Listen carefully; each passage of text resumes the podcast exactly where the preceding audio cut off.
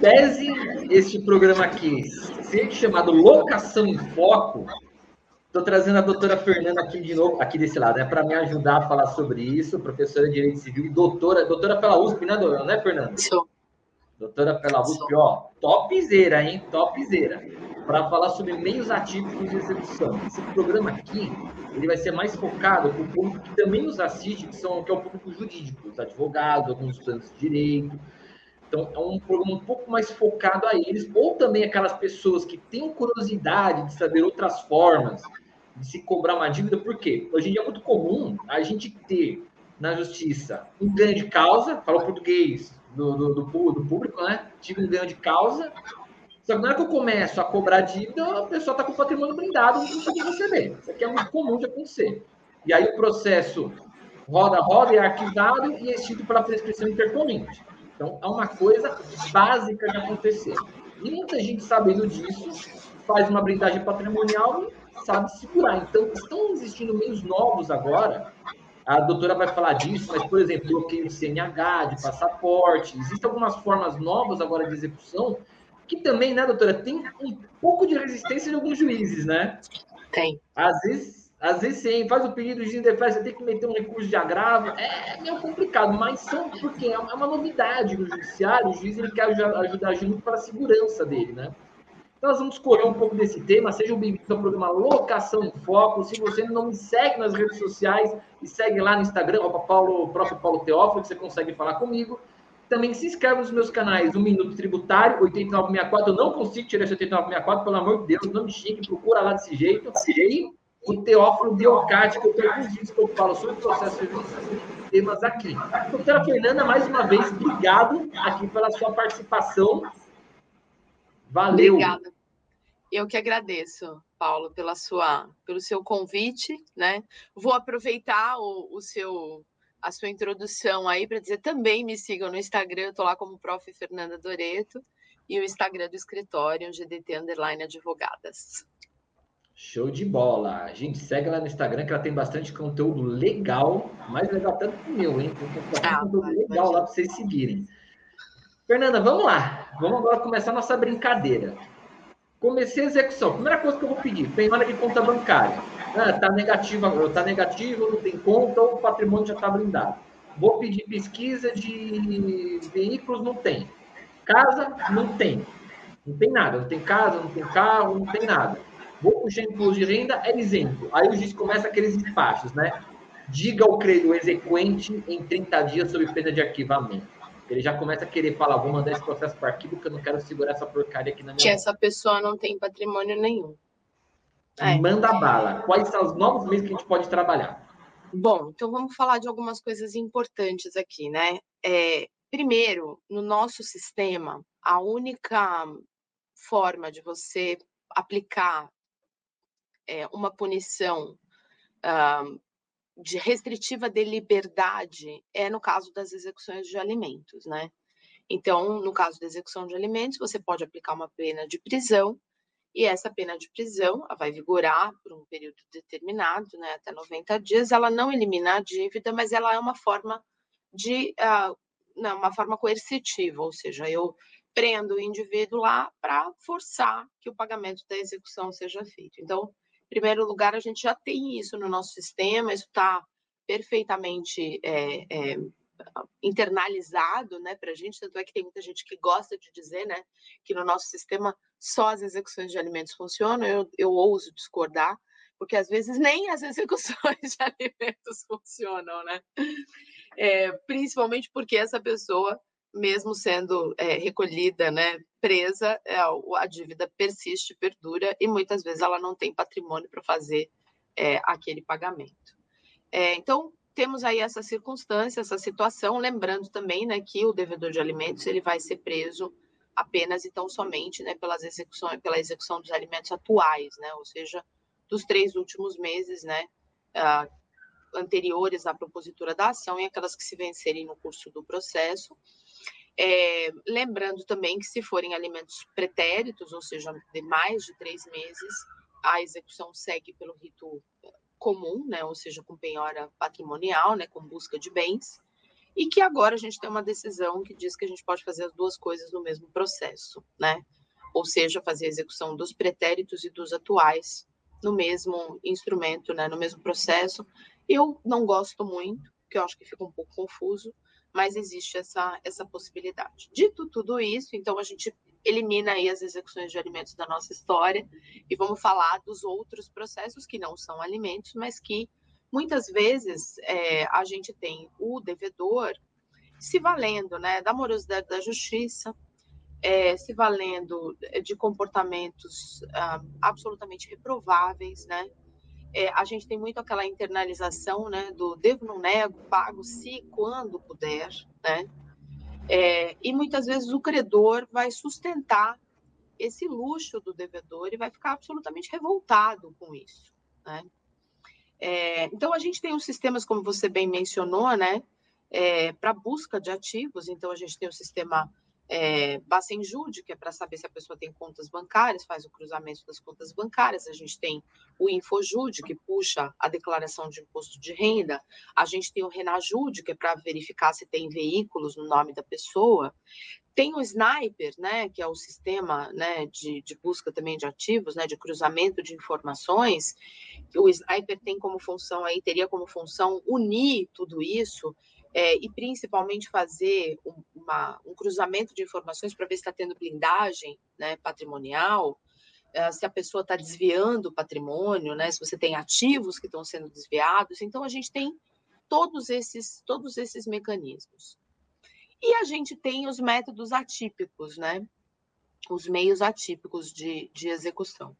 É, o que a gente convencionou aí de chamar de meio atípico, né? Bloqueio de passaporte. Então a pessoa fica, ou retenção de passaporte, né? Ó, eu quero que você entregue o seu passaporte, que ele vai ficar retido até que você pague a dívida, né? Inclusive temos decisão já uh, uh, do STJ indicando que esse bloqueio ele perdura no tempo. Não é porque não, não tem um período, né? Ah, vai bloquear por seis meses, por oito meses, por nove meses, né? Bloqueia de maneira indeterminada, a não ser realmente que aconteça né, a alegação da prescrição intercorrente.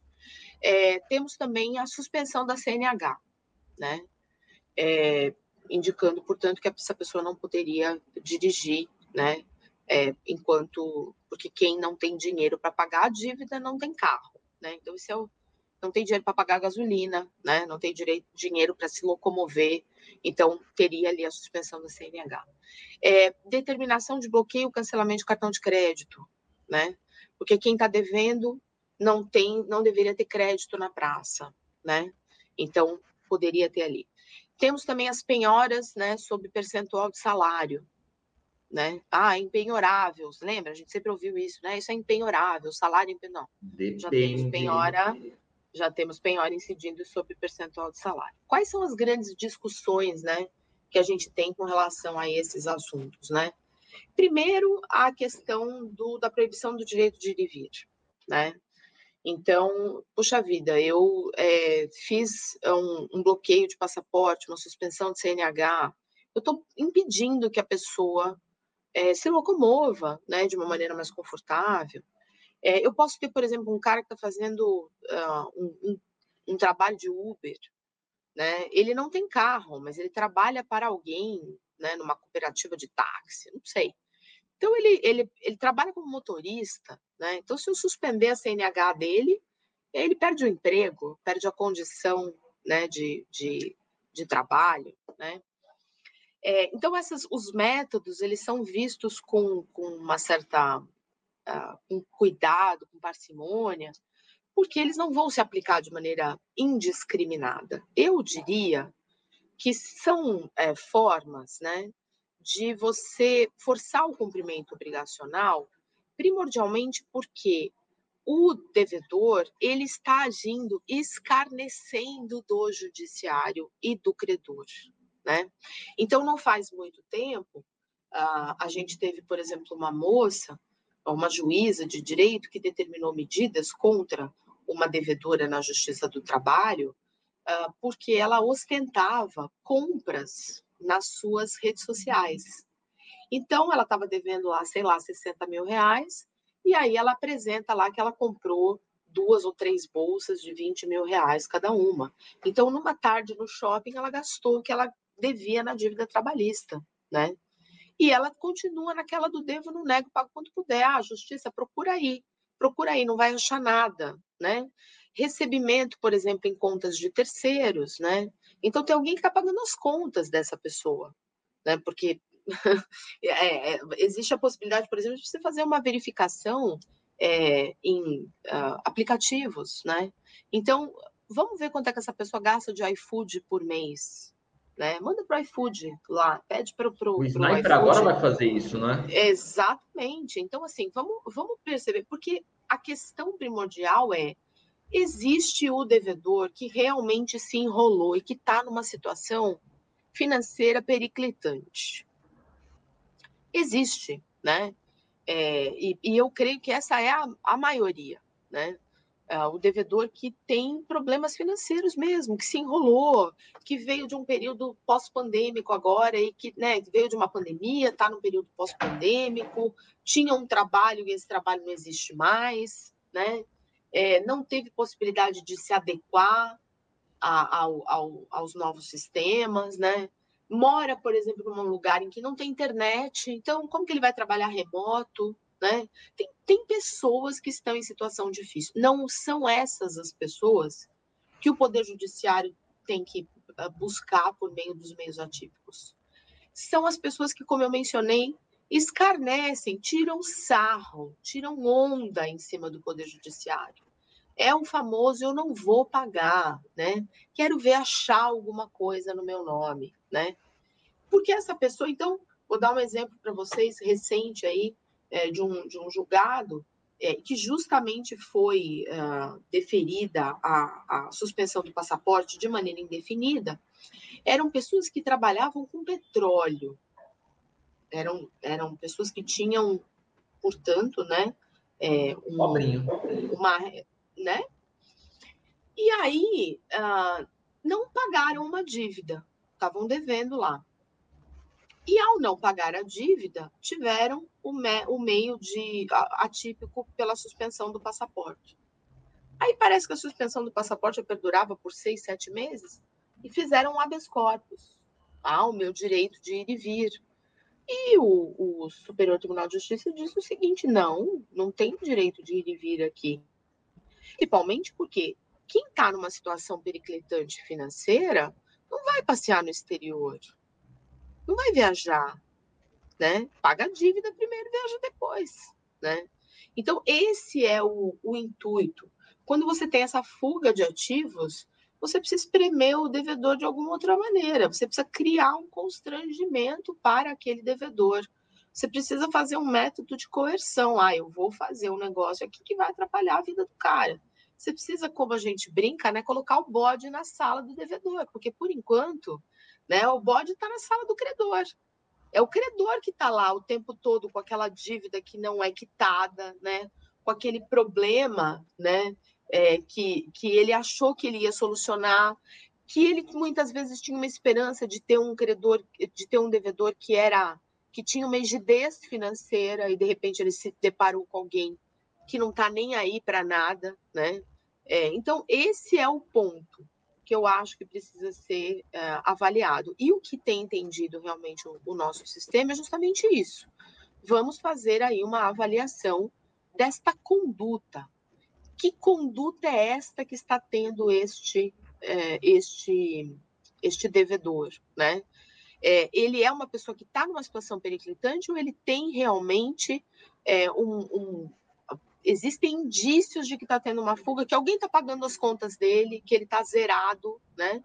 É, propositalmente, que é para que quando você faça a busca, né, a teimosinha lá, ela dê sempre negativa.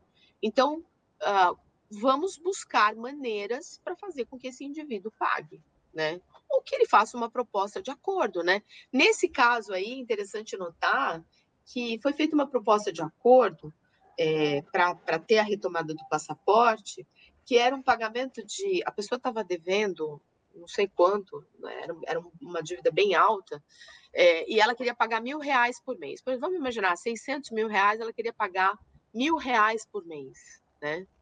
Aí o, o, o tribunal disse o seguinte: pelo amor de Deus, essa, ela vai demorar 300 anos para pagar a dívida, né, pela conta lá. Então, assim, não tem cabimento, né? É, fez a conta, não eram 300 anos, mas dava assim um, um, período de tempo que ultrapassava, inclusive, o período de vida daquela, é, daquela devedora. Né? Então, não vou liberar o passaporte, né? Busque aí uma forma de fazer o pagamento da dívida. Então, eu acho que tem muito isso, essa visão de que existe um comportamento que é um comportamento é, realmente é, é de, de, de, escarnecimento. Eu estou tirando sarro do Poder é, Judiciário. É. E aí as medidas atípicas vão ser objeto de utilização. Inclusive, Fernanda, foi legal que você falou isso. É uma. Às vezes, nem tanto na pessoa que gostei da caneca Palmeiras, é isso aí. Você viu que eu fui assim, bem para não criar, né? Eu sou casada com um corintiano, tá bom, gente? Não me detestem. Ah, não, mas todo mundo aqui sabe eu que eu sou palmeirense, palmeirense, então. Eu casei com um corintiano. Aqui, aqui a gente tem essa democracia, só que não porque eu tenho um filho palmeirense, mas isso é outro detalhe. É isso aí. Digamos que os bem. últimos três anos têm me ajudado a ter um filho palmeirense. É isso aí. Mas assim, você colocou uma coisa legal. Eu vou pedir o pessoal da, aqui da TV Cresce colocar nos cards em cima. Daí é legal para a pessoa linkar. Eu tenho um programa que eu fiz aqui há muito tempo atrás que chama Como Funciona um Acordo na Justiça. Por quê? Tem pessoas que têm uma visão totalmente errada. Eu já vi muito devedor que fala assim, eu falo isso nesse programa. Eu tenho muito devedor que fala assim: ah, eu estou devendo, eu vou lá, faço um acordo, pago 500 pau por mês, o cara tem que aceitar, pô. Eu não estou me negando a pagar, eu só posso pagar sim. Ah, mas não é assim que funciona, não, viu? A pessoa tem que aceitar. Ah, e se o cara não aceitar, o juiz força. Isso não existe. O juiz dá a sentença. A sentença paga à vista. Não existe isso. Ah, depois Exato. eu entro com 30% e parcela em seis vezes. Não, não é mais assim, não. Então, assim, se você tem se for cumprimento, não vale. Se for o acordo não só você adianta. pode pagar, você aceita. Né? Perdão, perdão, pode repetir.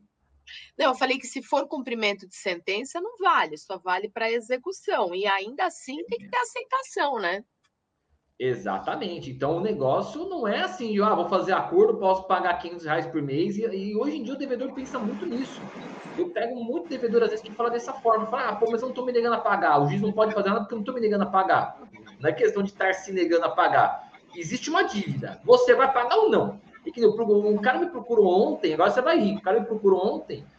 Ele não queria, era uma execução, ele não queria que eu fizesse embargos. Ele queria que eu fizesse uma proposta de acordo no processo. Eu falei, não, peraí, a gente faz embargos e nos embargos eu jogo uma proposta de acordo. Não vou perder o prazo de embargos, você é louco? Não, não, eu não quero, eu quero que faça a proposta, que eu posso pagar. Meu Deus do céu. Ele acha é. que, é, ele, acha é que ele de... fazendo proposta de acordo, ele está se defendendo. Não. Exatamente. Não, e não está, né? E tem uma outra coisa também. A gente vê hoje, né? É muito frequente, a gente vê na televisão, inclusive, isso é amplamente divulgado, né? Principalmente por conta do superendividamento. Então, eu acho que isso também a gente precisa levar isso em consideração. A gente tem um superendividamento é, de algumas famílias, e aí o que, que aparece né, com frequência, né? Ah, eu fui lá no, no feirão do, da recuperação de crédito e eu devia é, 30 mil reais, eu fiz um acordo por 5, né? E paguei lá um valor mínimo. Gente, quem vai para um feirão de recuperação de crédito é que a situação já está muito degringolada. É, a pessoa muitas vezes não existe uma dívida judicial ainda, não foi judicializado, quer dizer, é um problema que a pessoa tem muitas vezes com uma empresa, né? É, que está fazendo uma restrição no nome dela no SPC Serasa. Então, ela vai para o feirão de recuperação de crédito, já está ali meio que na bacia das almas. Quando você tem uma dívida que foi judicializada, né, um processo judicial, a coisa muda um pouco de figura. Uma outra coisa também, você mencionou isso, eu lembrei, né, principalmente quando a gente está falando, né, o nosso o programa é Locação em Foco, né, é, e, e eu acho que isso é importante dívidas de condomínio é extremamente comum. Eu estou com um caso aí no escritório de um, de um que não é condomínio, é loteamento, mas é aqueles loteamentos fechados, e, e havia uma discussão se, se devia pagar, se não devia pagar. No meu entendimento, tem que pagar, porque segue todos os requisitos que o STF já delimitou né, para poder fazer a cobrança. Aí a pessoa está devendo, a, a, o valor de, do, do, da ação de cobrança é 15 mil reais. Aí ela fala assim: ah, faz uma proposta de nove. Gente, não tem proposta de nove em verbas que estão que tratam de condomínio, que tratam de associação. Por quê? Porque não é justo. Então, teria que dar um desconto de 5 mil, devolver 5 mil reais para todo e qualquer condômino. Porque, então, uma coisa, o banco faz porque é juros. O banco faz porque ele tira juros. Isso, é isso. E eu vou falar uma coisa que eu tenho certeza que, que, você vai concordar comigo. Quando está judicializado, o banco só vai fazer uma proposta dessa quando ele dá a dívida por perdida. Exatamente, concordo plenamente. Ele vai dar dívida por perdida. Enquanto ele tiver uma chance de penhora de alguma coisa, ele não vai fazer isso. Ele não vai. Se, se tiver Veja, a não ser que ele ache, por exemplo, que você tem embargos que tenham um fundamento, né? Eu já tive embargos, por exemplo, em que havia uma, uma inovação, para mim podia ser entendido. Então, só te cortando agora rapidinho, que a gente, você estava desenvolvendo raciocínio, não faz de raciocínio não. Como a gente falou, só vai acontecer essa na, judici, na judicialização da dívida, essa redução de juros, quando a pessoa está perdida, né? Como, por exemplo, é, ele entrou com o processo, já tentou todas as formas de penhora, não tem, como você mesmo falou, um embargo execução com uma, com uma matéria bem fundamentada que pode vir a ter êxito, aí sim a pessoa vem, vem com acordo. E olha lá, né, que muitas vezes o credor vai esperar acontecer. Como já aconteceu um caso meu, não sei, você deve ter muitos casos, por exemplo, tive um caso meu de nulidade de citação. É uma dívida enorme, só que a minha cliente não tinha sido citada. Então, a citação, a bendita citação para ocorrer em condomínio. A citação tem que ser pessoal, mas o juiz considera quando o porteiro assina. Nunca vi isso, mas tudo bem, agora está dando isso. Entro com nulidade de citação, faço prova que a pessoa nem residia naquela, naquela localidade, ok? Consigo a nulidade, é, faço exceção de pré-executividade, ter passado o prazo de embargo, o juiz chama conciliação, a pessoa não quer acordo juiz julga improcedente, que eu não tenho prova, entra com agravo do instrumento, eles não querem, porque já está procedente. Só que o agravo consigo efeito suspensivo. E no agravo eu reverto. No agravo eu reverto. E anula toda a citação, ou seja, tem três anos de processo. Anula três anos de processo. Aquilo que aconteceu até com o devedor, o devedor desistiu. O, devedor, o credor, perdão. O credor desistiu da execução. Desistiu da execução é uma coisa que acontece bastante também, né? Você deve ter casos assim também, né? É, eu acho que, que tem situações e situações, mas a gente precisa realmente desmistificar que é uma coisa, primeiro, que é uma coisa simples, porque não é, né? E segundo, que a, qualquer dívida vai ser objeto de, de é, desconto, não é. É. E às vezes você tem um argumento, né? Como eu estava mencionando, né? A gente tem um argumento aí, por exemplo, numa situação que houve uma inovação. E aí você tem uma, um, uma prova de que teve uma inovação. E aí o banco diz: ah, mas eu entendo que isso não é uma inovação. Ó, oh, isso aqui é uma inovação. Se o juiz julgar que é uma inovação, você perdeu a dívida. Vamos fazer um acordo aqui e tá tudo certo, né? Então, são situações e situações. E tem mais, né? Vou, vou mais longe. É, a pessoa tem dívidas com bancos privados, é uma coisa a pessoa tem dívidas com bancos públicos, é completamente diferente. Porque o banco público tem uma margem para fazer acordo muito menor e muitas vezes, né? Por quê? Porque ele está gerenciando um banco, né? Quando ele tem capital, ele está tá gerenciando um patrimônio que não é um patrimônio privado. Então tem que tomar muito cuidado. As pessoas elas têm uma série de mitos, né? São mitos é, porque elas ouviram falar, ai, a minha vizinha foi lá, ela estava devendo 10 mil, pagou mil em 10 vezes e resolveu a dívida. Com quem era a dívida? Quem era o credor? Qual era a situação da dívida? Qual é a situação patrimonial da tua vizinha, né? São várias coisas que precisam ser avaliadas. É, então, assim, eu acho que a gente precisa ter sempre essa preocupação de o cliente precisa entender que são situações diferentes para cada dívida, uma circunstância diferente. E às vezes a pessoa diz assim: "Ah, eu tenho só esse imóvel aqui, é bem de família". Outra coisa que assim, que eu fico de cabelo em pé, o bem de família, né?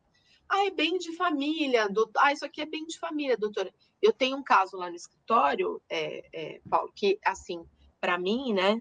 é um dos casos mais escabrosos de todos os tempos, né? Porque se trata de uma execução, é, uma, uma ação de execução de condomínio, em que é, a pessoa parou de pagar condomínio porque o apartamento dela foi destruído por uma obra mal realizada pelo condomínio. Ela tinha um apartamento de cobertura, o condomínio fez ah, uma obra mal realizada, o apartamento dela foi alagado, invadido por água, então destruiu o mobiliário, destruiu o chão, destruiu tudo. Qual foi a atitude que ela teve? Inadequada, mal, é, mal, mal, uh, mal orientada. Ela parou de pagar o condomínio. E ela entrou com uma ação judicial é, contra o, imó o, o prédio de, de, o condomínio, né? Para que o condomínio pagasse as despesas dela. E ela conseguiu êxito. Só que a verba condominial cresceu muito em comparação com o valor da reforma do imóvel. E não teve acordo. Agora, você tem uma dívida de 2 milhões, um apartamento que vale, se valer 500 mil, porque é um apartamento que está destruído, ainda que tenha uma dívida para fazer uma compensação, a compensação não chega nesse valor de dívida de condomínio, né? E aí essa pessoa tem outro patrimônio, ela diz assim: ah, mas é, vai vender o apartamento, vai pagar a dívida, né, doutora? Não, a dívida persiste. O patrimônio continua sendo atacado. Ah, mas esse patrimônio que eu tenho é um patrimônio que é do espólio, porque o imóvel pertencia aos pais e o patrimônio o, o patrimônio restante também pertence aos pais. E a minha mãe residia no imóvel, então é bem de família. Não, sua mãe já faleceu, não é bem de família, não existe mais bem de família. Ah, mas eu moro no imóvel. Então, mas você é herdeira, você não é dona do imóvel. E a gente só pode herdar depois que as dívidas são pagas. Então, olha só a confusão de, de, de mitos, né? Ah, bem de família eu vou conseguir alegar sempre. Não, você precisa ver quem é você na ordem do dia para fazer a alegação de bem de família, né? Eu vou te falar uma outra. Eu, eu tinha, um, tinha um cliente que eu estava defendendo ele em várias execuções, execuções trabalhistas ainda. Infelizmente, a gente procura algumas execuções trabalhistas aqui.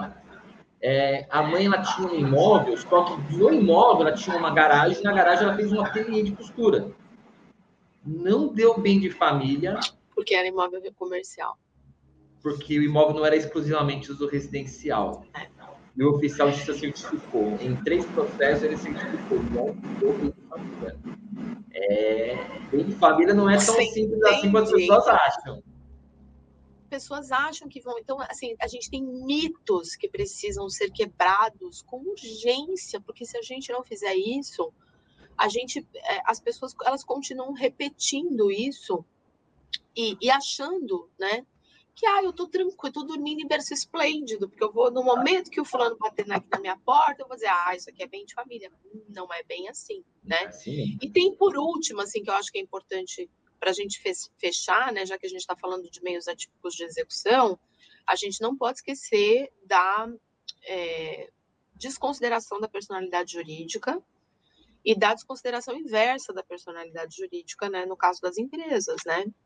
Então, é, a desconsideração da personalidade jurídica é quando a empresa não tem patrimônio, mas o patrimônio está todo concentrado na figura dos sócios. Então, aí a gente tem como pesquisar esse patrimônio, buscar esse patrimônio. É, óbvio, né? Mediante um procedimento judicial adequado, com apresentação de provas, mediante o contraditório ampla defesa, mas isso é possível. E a gente tem a desconsideração inversa, que é ah, quando você tem uma pessoa que está se desfazendo do seu patrimônio pessoal, está colocando esse patrimônio numa empresa, muito comum hoje, né? Depois do, da criação, né, e da onipresença das holdings, né? Todo mundo quer fazer holding. Então, uh, as holdings de administração patrimonial, né? Ou seja, você tem uma fuga de patrimônio.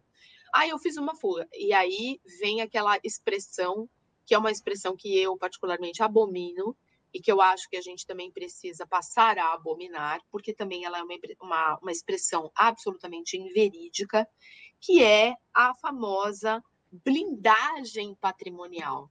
Gente, repitam comigo, não existe blindagem patrimonial, né? Aí eu blindei o meu patrimônio. Eu agora eu tô com meu patrimônio absolutamente seguro. Eu não tenho que ter preocupação nenhuma. Não, você tem que ter preocupação, porque existe a desconsideração inversa. Existe a possibilidade desse seu patrimônio que você colocou nessa holding patrimonial ser atingido. É, então, assim, ah, não é mais fácil né, contratar um bom advogado, negociar as dívidas. Isso eu estou falando para quem tem patrimônio, não estou falando para uma família que está super endividada. Cada situação é uma situação diferente. Mas, assim, não repitam isso. Ah, eu blindei o patrimônio, agora estou tranquilo, não tenho com que me preocupar. Não, você tem com que se preocupar, porque existem métodos para que esse patrimônio seja atingido. Sabe uma coisa que eu já vi acontecer também? Isso aqui é legal. O credor contratou um detetive particular. O detetive descobriu que o carro que a pessoa, que o carro era da pessoa, mas estava no nome da, do filho. A casa estava no nome do mas era tudo dele. Apresentou um relatório no processo e vendeu como fraude, desconsiderando mandou penhorar tudo. Exatamente. É, esse negócio de ser blindado então, seguro, não existe não, gente. Sempre tem um risco de dar ruim. Exatamente. Então, eu acho que esse é o melhor, a, a melhor forma da gente orientar o cliente é mostrar para o cliente, fazer o cliente entender que, e, e, principalmente, assim, não ser o advogado que vai fomentar essas ginásticas. Porque depois esse, essa bomba ela vai estourar para você. Porque você, ai, não, fica tranquilo, fica tranquilo, vai dar tudo certo. Não vai dar certo, né? Então, acho que é muito mais fácil, muito mais eh, correto, né? É, traz muito aquele conceito da eticidade, né? A gente falar para o cliente, olha, você você está enfrentando um problema, vamos negociar, vamos resolver e não vamos tentar fazer, não, não vamos fazer a tática do avestruz, né? Que essa também eu abomino, né? Ah, vamos cavar um buraco aqui, vou botar a cabeça dentro, eu vou esperar a tempestade passar. E se a tempestade não passar, né? É, é a pessoa às vezes fica lá numa situação absolutamente é, é, desamparada, porque ela fala, ah, mas eu achei. Então, procure um advogado, avalie os riscos da sua conduta, né? Eu acho que toda vez que você está bem orientado e você está avaliando os riscos, aí é uma responsabilidade sua, né? Você está tomando protagonismo daquilo. Então, ah, eu fui orientado pelo advogado, o advogado disse que eu posso ter um problema aqui. Eu decidi. Eu vou tomar essa atitude.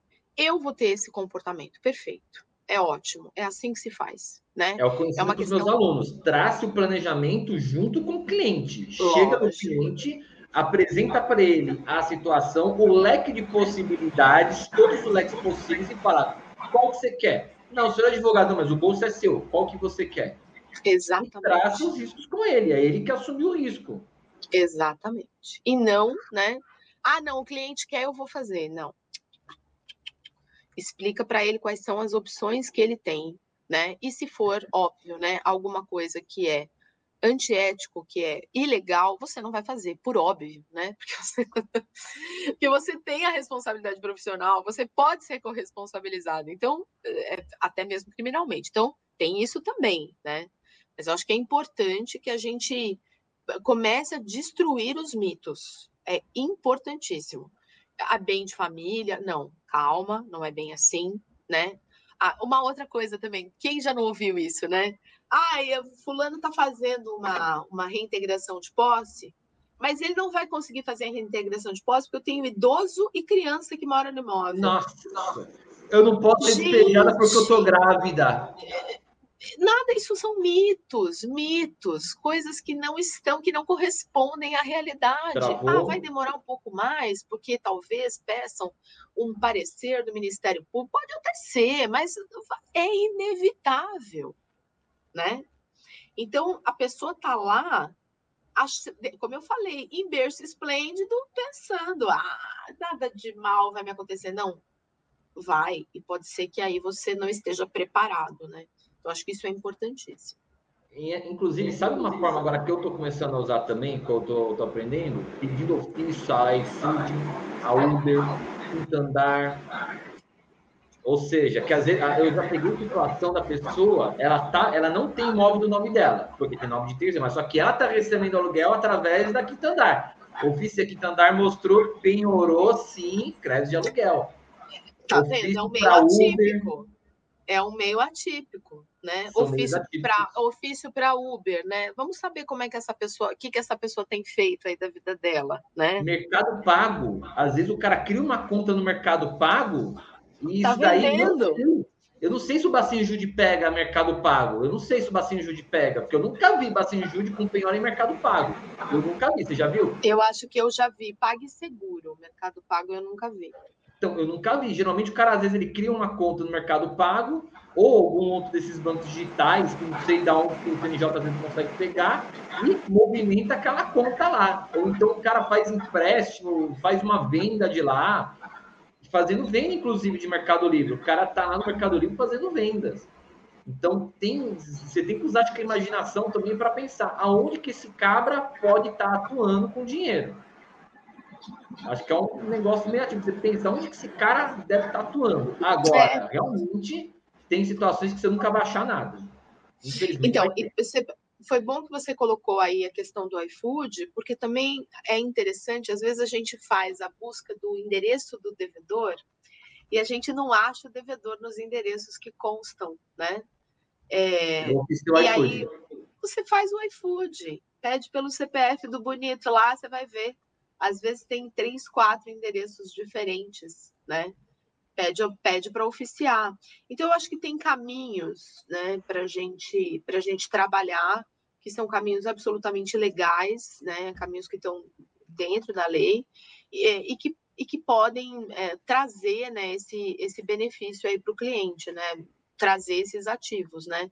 E lembrando, né? Relembrando né, o que a gente já colocou, que os métodos atípicos estão aí, você vai pedir ao juiz, muitas vezes o juiz vai negar, mas você pode buscar o amparo das decisões em tribunais superiores, o STJ tem uh, várias decisões nesse sentido, né, ministra é, a ministra Nancy tem, tem vários uh, acórdons né, relatados por ela que são interessantes nesse sentido. Então, assim, eu acho que é importantíssimo que você, quando faça o pedido, não só faça o pedido. Ah, eu quero que uh, penhor, que busque, retenha o passaporte do fulano. Por que, que você quer que retenha o passaporte? Né?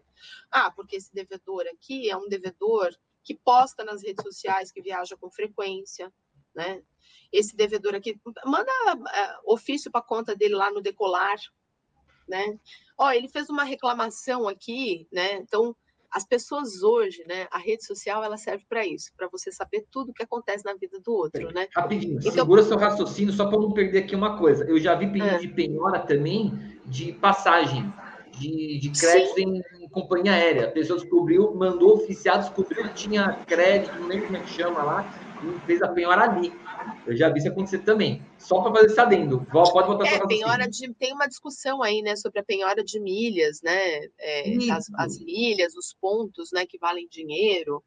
Então, assim, eu acho que a gente tem mecanismos, mas esses mecanismos precisam ser justificados, né? Não adianta você simplesmente só colocar lá você precisa explicitar, né? Dizer para o juiz, olha, eu quero isso por essas razões, por esse motivo. O juiz também, se você pedir e simplesmente, ele vai pedir para você justificar. Então, às vezes você faz o pedido e não justifica. Mas a questão é, se ele te pedir para justificar, como você vai justificar? Isso que você tem que ter em mente, né? Não, porque é uma pessoa que viaja, não, porque é uma pessoa que, olha só a rede social do fulano aqui, né? Teve em tal, em tal, em tal, em tal lugar nos últimos seis, sete meses né? Porque é interessante que hoje, se você não posta, você não fez.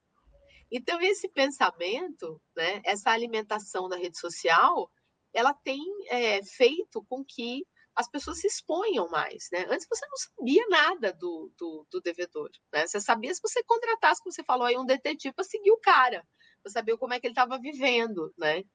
Hoje em dia o cara vai para Praia Grande, a primeira coisa que ele faz é pegar um camarãozinho, uma cerveja, tirar foto isso e falar, mesmo, Isso mesmo.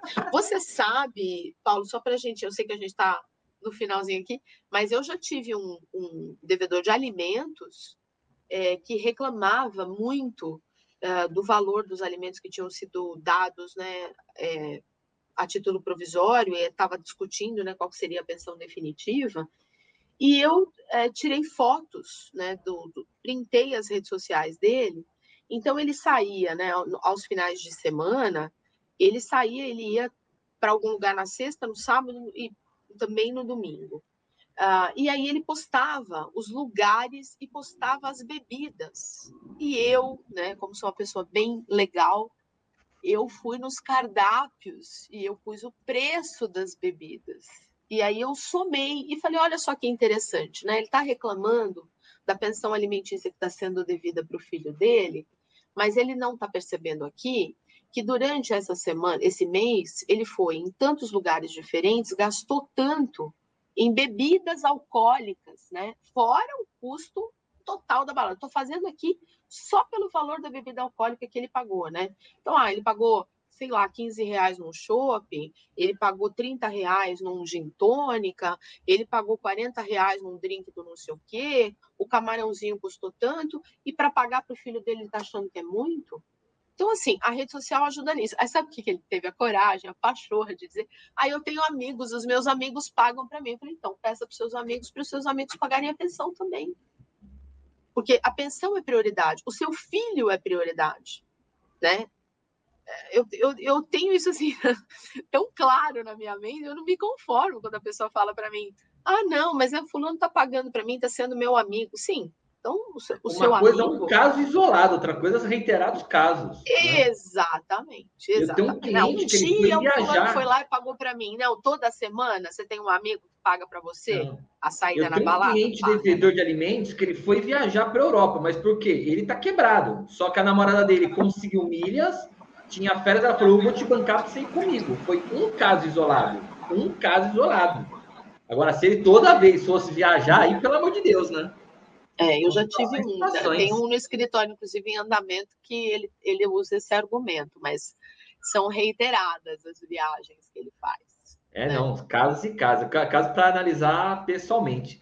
Gente, estouramos aqui o nosso tempo, mas foi um bate-papo legal, acho que ajuda bastante. Aqui a gente tentou ampliar, né? Não só fazer um bate-papo técnico para advogado, mas também tentar explicar para o público-alvo, que para o público mais simples, como que é o funcionamento de uma execução, se ele pode ter, desmistificar alguns mitos. Vou recomendar fortemente, vou pedir para o pessoal deixar uns cards aqui, vejam aquele vídeo que eu fiz no, na TV Cresce sobre como funciona um acordo na justiça. Porque vocês acham que é assim, né? Não, estou devendo, vou lá, faço acordo de 500 reais. Veja, como a doutora Fernanda falou, uma coisa é aquela pessoa que está quebrada, não tem condições, a dívida às vezes tem 100 mil reais, o cara não ganha nem um salário mínimo. Outra coisa é o cara que tem um patrimônio que pode pagar a dívida mas ele acha que ele é mais esperto que a maioria dos ursos, é o famoso Zé Colmeia. Eu sou Zé Colmeia, sou mais esperto que a maioria dos ursos. Aqui ninguém sai nada, não, tio. É então, isso aí. É esse principal que a gente está falando. São visões diferentes, são situações diferentes. Mas, assim, perante o processo, pobre, rico, todo mundo vai ser igual. Então, você vai ser executado da mesma forma. Da mesma forma. Mas é isso aí. Fernanda, obrigado pela participação. Vou passar a palavra para você para suas considerações finais. Fica à vontade. Ah, eu vou agradecer muito né, a, a nossa conversa, que foi uma conversa muito boa. É, vou me colocar à disposição para sempre estar aqui com vocês, né? E o meu Instagram, Instagram prof, arroba prof. Fernanda Doreto, e o Instagram do escritório, arroba underline advogadas, para quem quiser entrar em contato comigo. Tá certo. E, gente, ficamos mais uma vez no final de um programa Locação em Foco. Espero que tenha esclarecido bem esclarecedor. E até a próxima, próxima locações.